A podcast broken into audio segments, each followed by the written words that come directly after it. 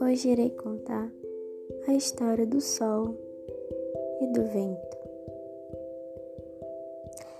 Era uma vez o sol e o vento. Eles viviam discutindo para saber quem era o mais forte. O vento dizia que era o mais forte, pois tinha um sopro bem forte e o sol dizia que era mais forte, pois tinha luzes que brilhavam muito. Então, certo dia, um homem passava, todo agasalhado, e o sol propôs que quem fizesse o homem tirar o casaco primeiro seria o mais forte. Então o vento começou a soprar bem forte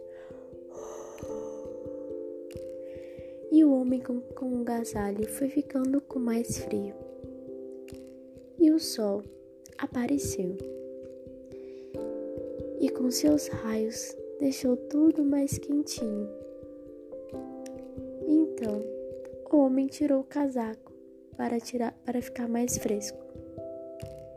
Com isso, o sol ficou sendo mais forte e disse: mais vale a gentileza do que a força.